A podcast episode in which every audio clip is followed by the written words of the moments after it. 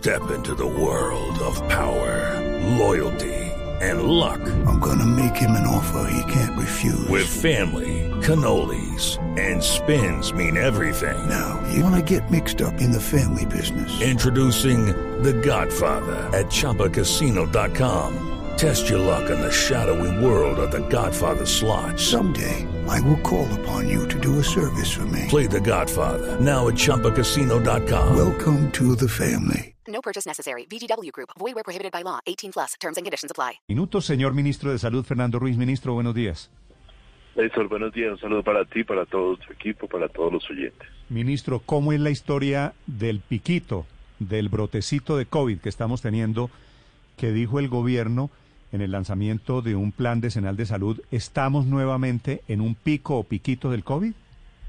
Sí, es decir, Néstor, ya nosotros llevábamos más o menos durante tres semanas, eh, más o menos tres mil, entre 2.000, 1.800, 2.000 a 3.500 casos eh, semanales nuevos de COVID en Colombia. La semana pasada saltamos a 3.000 casos más y llegamos a los 8.700 casos.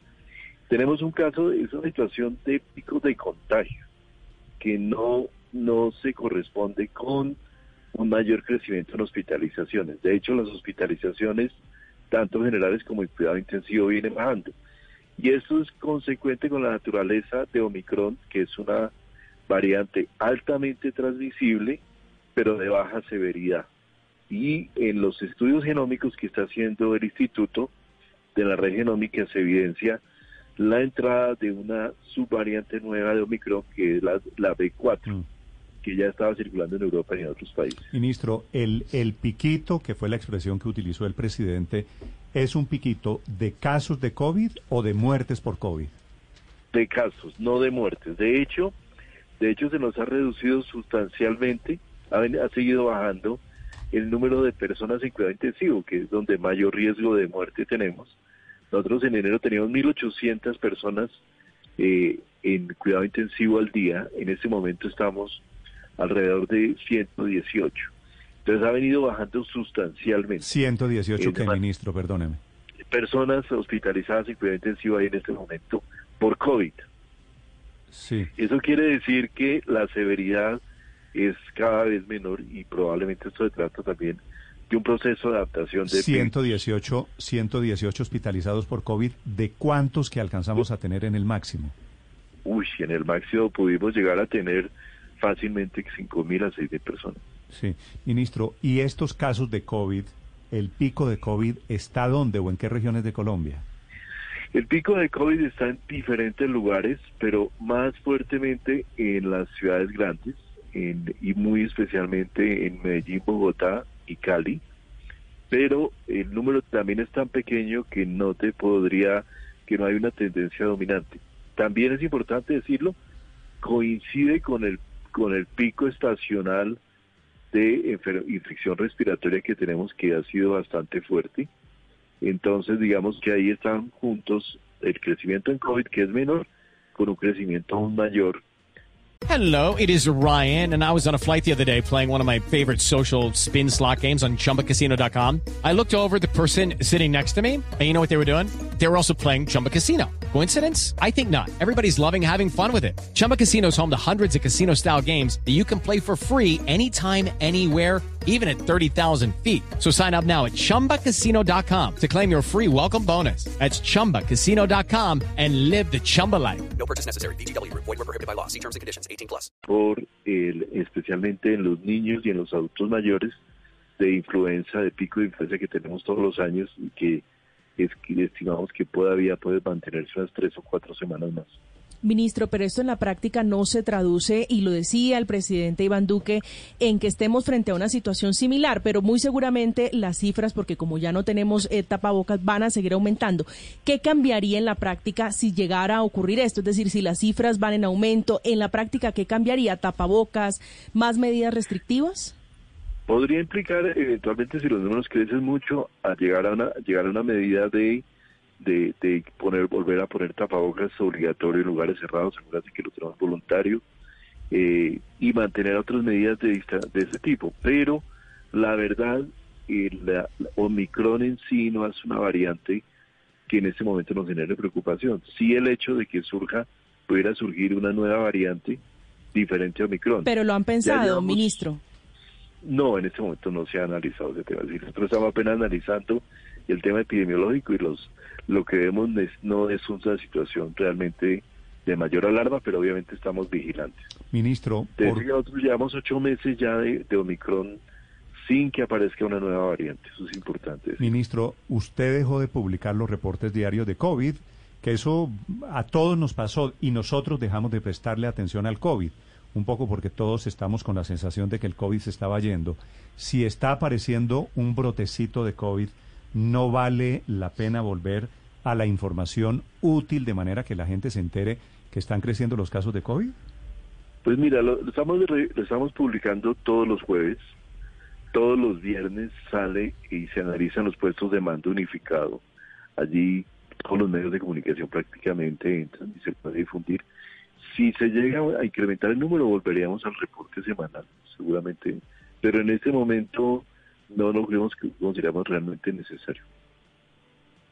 Ministro, hoy se encienden alertas en todo el mundo por el síndrome post-COVID. ¿Hay estadísticas, hay cifras en Colombia de las personas afectadas por esas consecuencias que deja el COVID-19?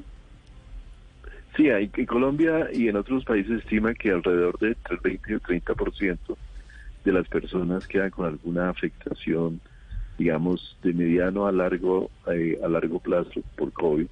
Estos síntomas van reduciéndose sustancialmente y, y ahí ya hay protocolos de manejo para el síndrome post-COVID que se han venido aplicando en todo el país y muy particularmente en Bogotá, donde tenemos alguna experiencia piloto importante. Sí, ministro, ya que se relajaron medidas como el uso de tapabocas, mucha gente incluso el lavado de manos, ¿hay también alguna explicación en la vacunación con la que podamos explicar ese brotecito del que hablaba el presidente? ¿Nos estamos dejando de vacunar? Yo creo que hay algunas personas que tienen una limitada protección. Hay personas menores de 50 años eh, que no se han aplicado su refuerzo. Es decir, nosotros llegamos más o menos cubierto el, al, cerca del algo del 51% de la población menor de 50 eh, de, con, tercer, con tercera dosis. Falta un 50%, o que es muy importante ese llamado a aplicarse ese tercer refuerzo, ese, segundo, ese primer refuerzo o esa tercera dosis, porque eso es lo que nos evita precisamente que haya personas que mantengan una vulnerabilidad al COVID-19. Ahí es muy importante y en los mayores de 50 la cuarta dosis después de transcurridos cuatro meses Sí. de la última dosis. Ministro, a propósito de eso, ¿ya hay fecha para ampliar el rango de colombianos que podrían aplicarse la cuarta dosis? ¿Cuándo serán menores de 50? Porque hoy está solo para esa población. Porque, ¿por qué, está, ¿Por qué menores de 50 no se aplica? Porque la evidencia científica muestra que el efecto en los menores de 50 de la, de la cuarta dosis no es un efecto eh, realmente tan relevante o relevante. Y la, la, Sí. la COVID claramente afecta a la población mayor y es aquellos en los que genera mayor hospitalización. Las personas menores de 50 años tienen una relativa eh, fortaleza y resistencia, mejor, un sistema inmunitario que responde mejor al COVID, de manera que en ese sentido eh, muy pocos países realmente han implantado un segundo refuerzo. Nosotros Sí. estamos Ahora, analizándolo ministro. y a medida que haya evidencia lo, lo aplicaremos.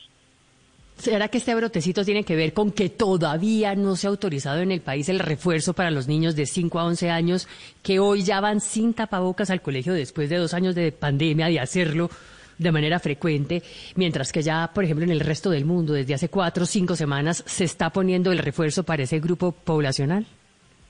No, nuestra mayor preocupación en, con los niños menores de 5 años es que todavía tenemos un 30-32% de niños que no se han aplicado la primera ni la segunda dosis. Eso es, eso es lo preocupante, no el refuerzo. El refuerzo de niños tiene una inmunidad natural bastante fuerte contra el COVID. El problema es aquellos niños que no han, se han sido, no los han vacunado los padres y eso sí nos genera una gran preocupación. Hoy, hoy hay vacunas suficientes en Colombia, ministro. Hoy tenemos un número, un número de vacunas suficiente, muy suficiente para vacunar tanto niños como adultos.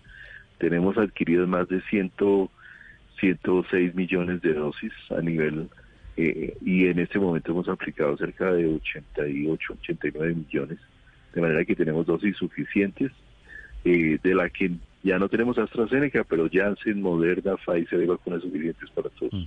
Ministro, una pregunta final. Este plan decenal de salud pública que arranca hoy, que arranca este año y va hasta el 2031, ¿qué garantiza, qué cambia en el sistema de salud?